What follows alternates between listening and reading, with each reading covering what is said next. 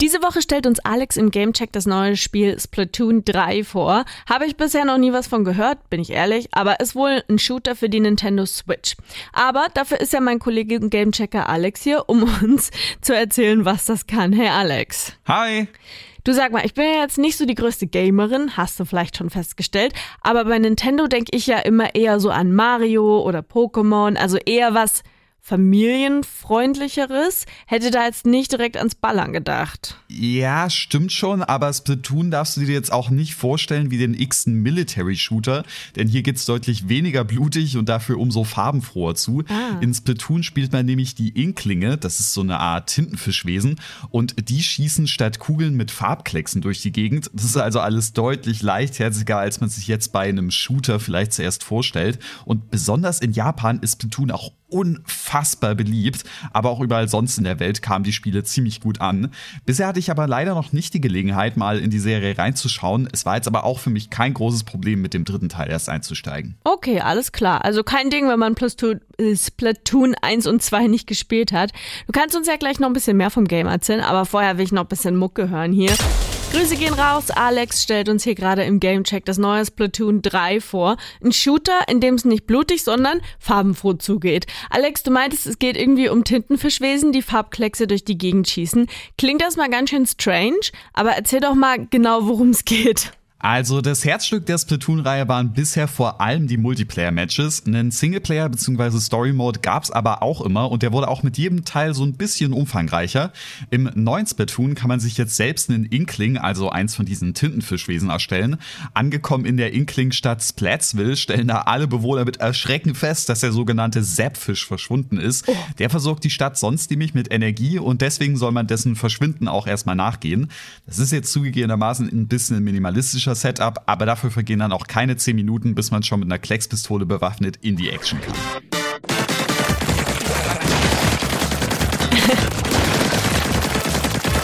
Allgemein würde ich jetzt auch eher sagen, dass man Splatoon nicht unbedingt wegen seiner tiefgreifenden Geschichte spielt. Aber Spaß macht die Story trotzdem irgendwie. Diese Welt mit den ganzen Inklingen, es gibt einen Opa Tintenfisch, es gibt Salmoniden oder Anchovium. Das ist irgendwie alles ziemlich schräg und sehr charmant. Und auch wenn ich jetzt nicht immer zu 100% wusste, was da genau abgeht, war es schon immer ziemlich lustig. Cute. Naja, wenn du Spaß hattest, das ist ja die Hauptsache bei einem Spiel. Aber wenn du sagst, man spielt es jetzt nicht unbedingt wegen der Geschichte, dann schätze ich ich mal, dass die Stärken eher im Gameplay liegen? Ja, genau. Also im Singleplayer gibt's dann so eine Overworld mit sechs kleinen Inseln, von denen aus man dann in die einzelnen Level kommt. Das fühlt sich stellenweise ein bisschen so an, als wäre der Singleplayer einfach ein sehr umfangreiches Tutorial für den Multiplayer. Klingt vielleicht ein bisschen lame am Anfang, das macht aber tatsächlich ziemlich Spaß. Es gibt in Splatoon nämlich ziemlich viele kleine Kniffe und Fähigkeiten zu lernen und auch eine Menge unterschiedlicher Waffen. Es gibt Farbroller, Eimer, Pinsel, Schleuder, Bogen, Pistole und so weiter. Und jedes Level widmet sich dann so einem eigenen eigenen kleinen Gimmick beziehungsweise einer Fähigkeit oder einer Waffe, so dass man alles nach und nach lernt.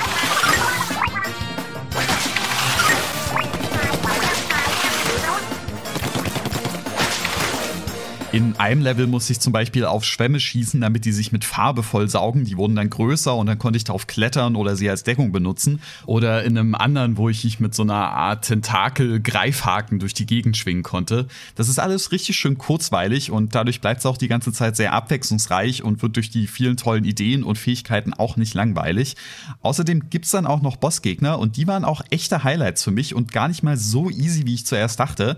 Aber trotz allem hat's mich dann auch am Ende Ende immer wieder so ein bisschen in Richtung Multiplayer gelockt. Alter geil, das klingt ja echt nach einem Game, was auch ich so als kleine Gaming-Anfängerin spielen könnte. Also Singleplayer ist cool, aber klingt so, als müsstest du uns gleich noch erzählen, was Multiplayer zu bieten hat, weil das scheint ja richtig zu fetzen.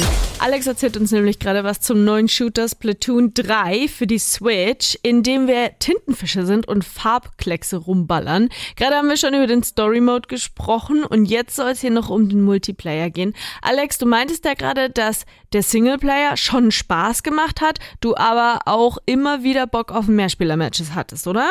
Ja, also die sind trotzdem coolen Singleplayer schon auch immer noch das größte Highlight am Spiel für mich. Wie in jedem Spiel wird hier natürlich rumgerannt, gesprungen und geschossen. Aber die Inklinge ins Splatoon haben neben ihrer menschlichen Form auch noch ihre Tintenfischform drauf. Die ist besonders cool, denn damit kann man in die vorher selbst eingefärbten Bereiche quasi abtauchen und damit sogar Wände hochschwimmen. Das ging natürlich auch im Einzelspielermodus schon genauso, aber hier im Multiplayer habe ich es dann nochmal viel, viel mehr benutzt, weil man eben die ganze Zeit in Bewegung bleiben muss, um nicht von den Gegnern getroffen zu zu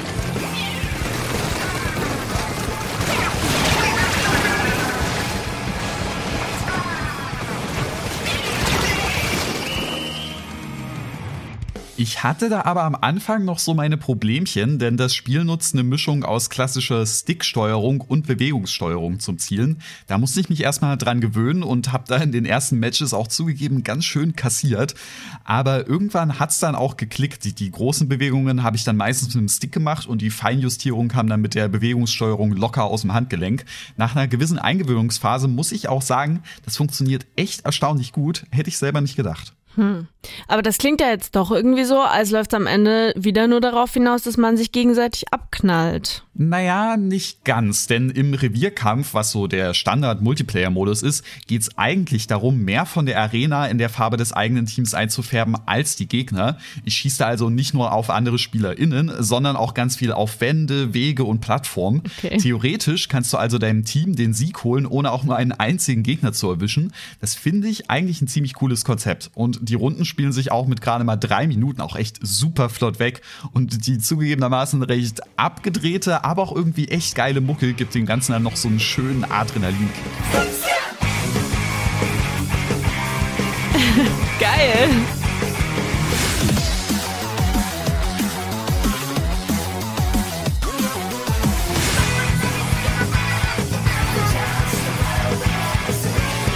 Schon echt weird, aber im Spiel funktioniert es echt gut. Neben einer Handvoll anderer Modi, in denen man dann gegeneinander spielt, fand ich auch noch den Salmon Run ganz nice. Hier spielt man dann im Team gegen Computergegner und muss sich gegen Wellen von fischigen Salmoniden verteidigen. Das macht auch echt Bock. Okay, klingt dann doch ja ganz cool. Aber hat dir auch irgendwas nicht gefallen? So am Gameplay selber eigentlich nicht, aber was ich ein bisschen komisch finde, ist, dass die Maps, auf denen man spielt, nur alle zwei Stunden wechseln. In den Timeslots gibt's dann pro Modus nur dieselben zwei Maps und nach zwei Stunden dann eben wieder zwei neue. Warum man da nicht jederzeit auf allen Karten spielen kann, verstehe ich ehrlich gesagt nicht so richtig und das nervt mich auch ein bisschen. Aber sonst hatte ich sowohl im Singleplayer als auch im Multiplayer echt viel Spaß mit Splatoon 3. Na Subi, also wenn ihr auch Lust habt auf, Lust habt auf farbige Kämpfe, Kämpfe in Splatoon 3, dann könnt ihr es auf der Nintendo Switch für circa 50 bis 60 Euro spielen. Danke, Alex!